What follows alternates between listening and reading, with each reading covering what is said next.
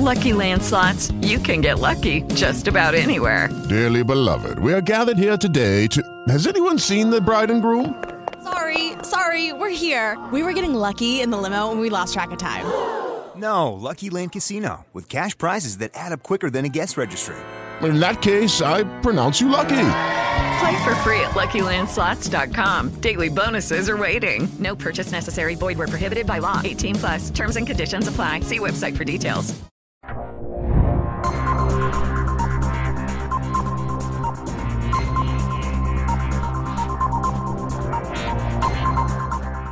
Olá, bem-vindas e bem-vindos. Ah, hoje em pleno feriado, mas é segunda-feira, estamos aqui para falar sobre algumas ah, questões que incrivelmente são discutidas no Brasil.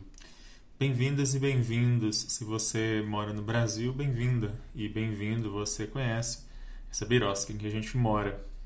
O tema de hoje é um tema que é, a birosca está no fato da gente estar discutindo isso e nas reações que esse tema ainda provoca.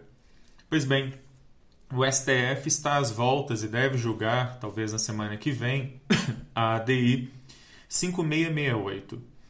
Esta é uma ação que foi proposta por um partido político, assinada a petição pelo advogado Paulo Iotti, com quem é, nós fizemos aí já algumas lives e de quem eu tenho a alegria de ser amigo já há bastantes anos. E essa é uma ADI em que se discute por que diabos o Plano Nacional de Educação, aprovado pelo Congresso Nacional, excluiu a promoção, a proteção uh, contra a violência de gênero uh, dentro das escolas, sendo que isso estava no projeto original e foi excluído. Então, nós estamos em 2020 discutindo se a escola deve ser um ambiente de proteção contra a violência de gênero ou se a escola deve ser um local de reprodução da violência de gênero que acontece em todo o país, em todo o tempo. É esse o tema. É isso que eu quero discutir hoje. Que projeto de escola que nós temos, que proposta de ensino, de educação que nós temos, porque nós vamos ter uma série de parlamentares e frentes evangélicas e católicas e associações como a Confederação Nacional dos Bispos do Brasil, é, defendendo que a, a ação seja julgada improcedente. É um pouco sobre isso e na verdade, questionar por que, que nós estamos discutindo isso nessa quadra da história, em pleno ano de 2020. Nós ainda estamos discutindo esse tipo de coisa. Birosca News é esse quadro que eu faço todas as segundas e quintas-feiras, inclusive feriados, como o dia de hoje, em que eu discuto questões envolvendo direito, política e questiono por que diabos é, isso que nós moramos continua a ser uma birosca, por que, que a gente não consegue evoluir para se tornar um país, por que, que nós ainda não conseguimos fundar a república nesse país e por que, que os parcos ganhos que tivemos nos últimos anos parecem estar per se perdendo.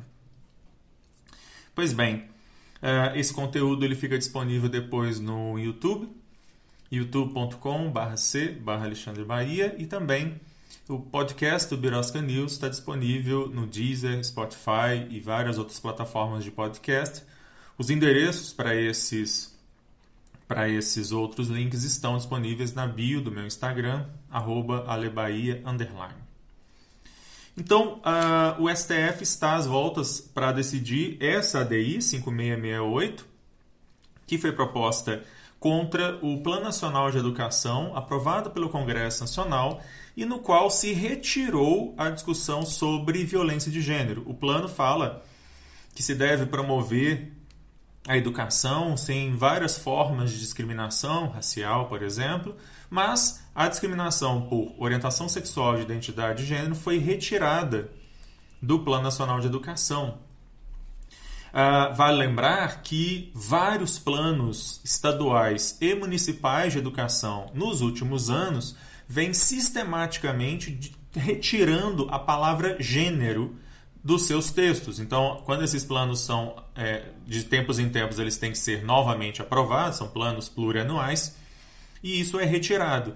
E aí, quando isso chegou ao Congresso Nacional, foi a vez do Congresso Nacional, por pressão da bancada religiosa, retirar também a palavra gênero, que virou uma palavra maldita dentro dos planos de educação, porque ah, se inventou da mesma dos mesmos criadores de A Terra é Plana, se inventou a ideia de ideologia de gênero.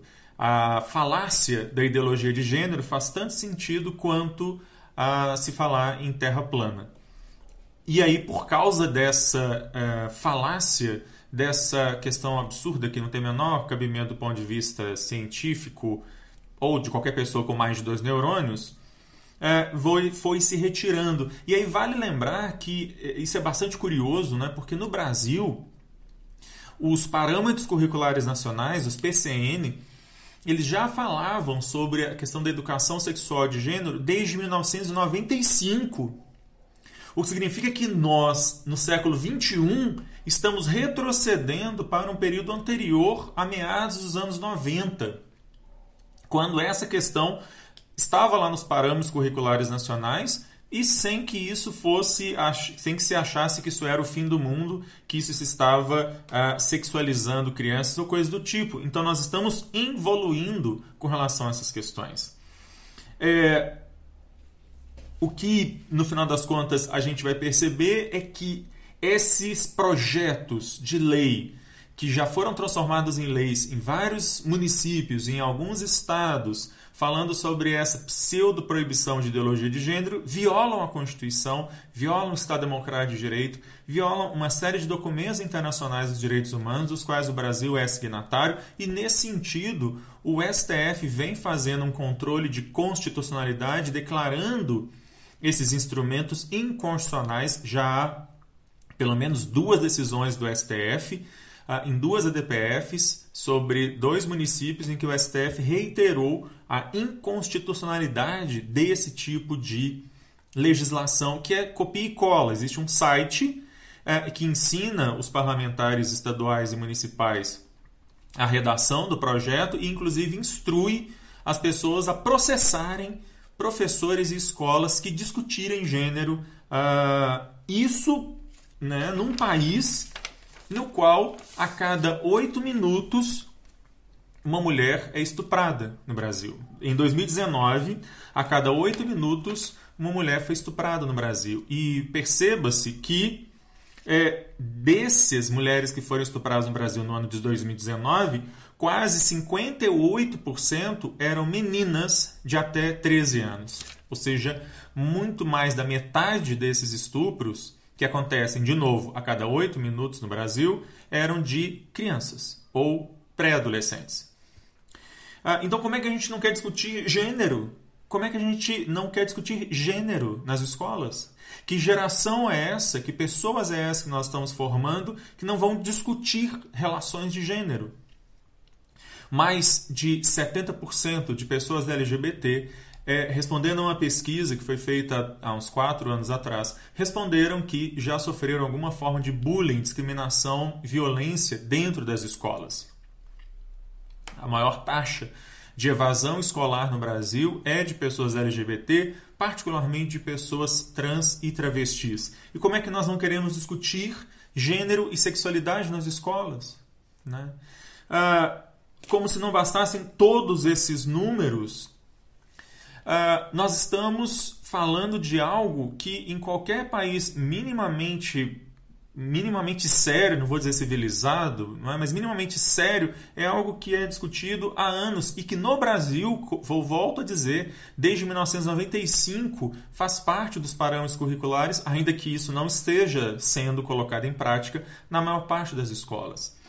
Então, o que esse projeto de, eh, eh, o que esse essa ADP, essa ADI 5668 visa é justamente é, que o STF reconheça que há uma omissão parcial do Plano Nacional de Educação no dever constitucional já reconhecido pelo STF na DO 26 no dever constitucional do Estado de promover a proteção e a discussão sobre a gênero e violência relacionada a gênero, inclusive quando esse gênero envolve questões envolvendo identidade de gênero e orientação sexual. Ora, o que nós estamos falando é de cumprimento mínimo, básico da Constituição, de que a escola não pode ser um lugar de reprodução de violência, de reprodução de uh, menosprezo pela diversidade. Ao contrário, a escola deve ser um local de promoção da diversidade, de reconhecimento de que essa diversidade existe.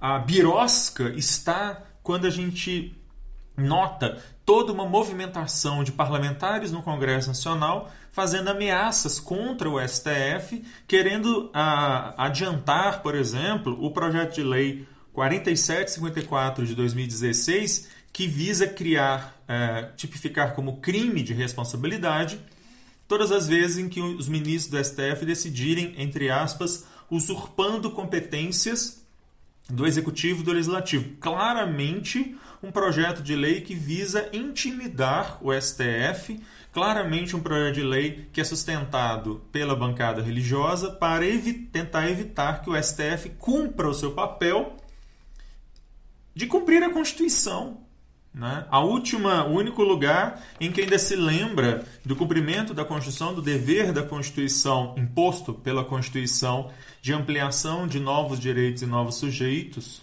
né? que é ainda papel feito pelo STF. E aí, nesse sentido, a gente vai ter uma série de amiticuri nessa ação e uma parte desses amiticuri defendendo que a escola não deva ser esse lugar de promoção, de proteção das pessoas contra a violência de gênero. E aí muito me espanta que uma boa parte das, das entidades que estão advogando contra a ação sejam entidades ah, que se autodenominam cristãs, como a CNBB, a Frente Parlamentar Católica, a Renovação Carismática, a Associação Nacional de Juristas Evangélicos e a, ou, a Frente Evangélica e, e outros que tais, porque uh, realmente fico sem entender, como cristão luterano que sou, em que parte do cristianismo que se defenda, que se defende a violência de gênero, em que parte do cristianismo que se fala sobre a justificativa de rebaixamento de pessoas por causa da sua, por causa da sua orientação sexual ou a sua identidade de gênero. Ao contrário, e aí nesse sentido, uh, comungo com a visão do Papa Francisco, no sentido de que uh, pessoas por, não podem ser discriminadas por sua orientação sexual ou identidade de gênero. Ao contrário, elas têm todo o direito de constituir família. Imagino que o próprio Papa diria que, obviamente, elas não devem ser objeto, não devem ser objeto, elas devem ser sujeitos, né? E, portanto, não devem ser assujeitadas, objetificadas e violentadas. Uh, eu só espero que o STF, afinal de contas, é, decida esta ação reconhecendo que é sim dever de escolas públicas e privadas, no Estado Democrático de Direito, proteger minorias, deficientes físicos, negros, enfim, é, é, pessoas de quaisquer minorias que sejam, se sejam, inclusive mulheres LGBT, uh, contra qualquer forma de violência, contra qualquer forma de discriminação, mas mais do que isso, não só promover contra a violência, mas que é dever da escola também, pública ou privada, de qualquer nível que seja, promover a tolerância, promover a diversidade, celebrar, na verdade, a diversidade como uh, se espera da educação, porque é esse tipo de educação, é esse tipo de pessoa que eu quero ver formada é esse tipo de cidadão que a gente espera para mudar, quem sabe, esse país e fazer com que nós deixemos de ser essa birosca e finalmente nos tornemos um país.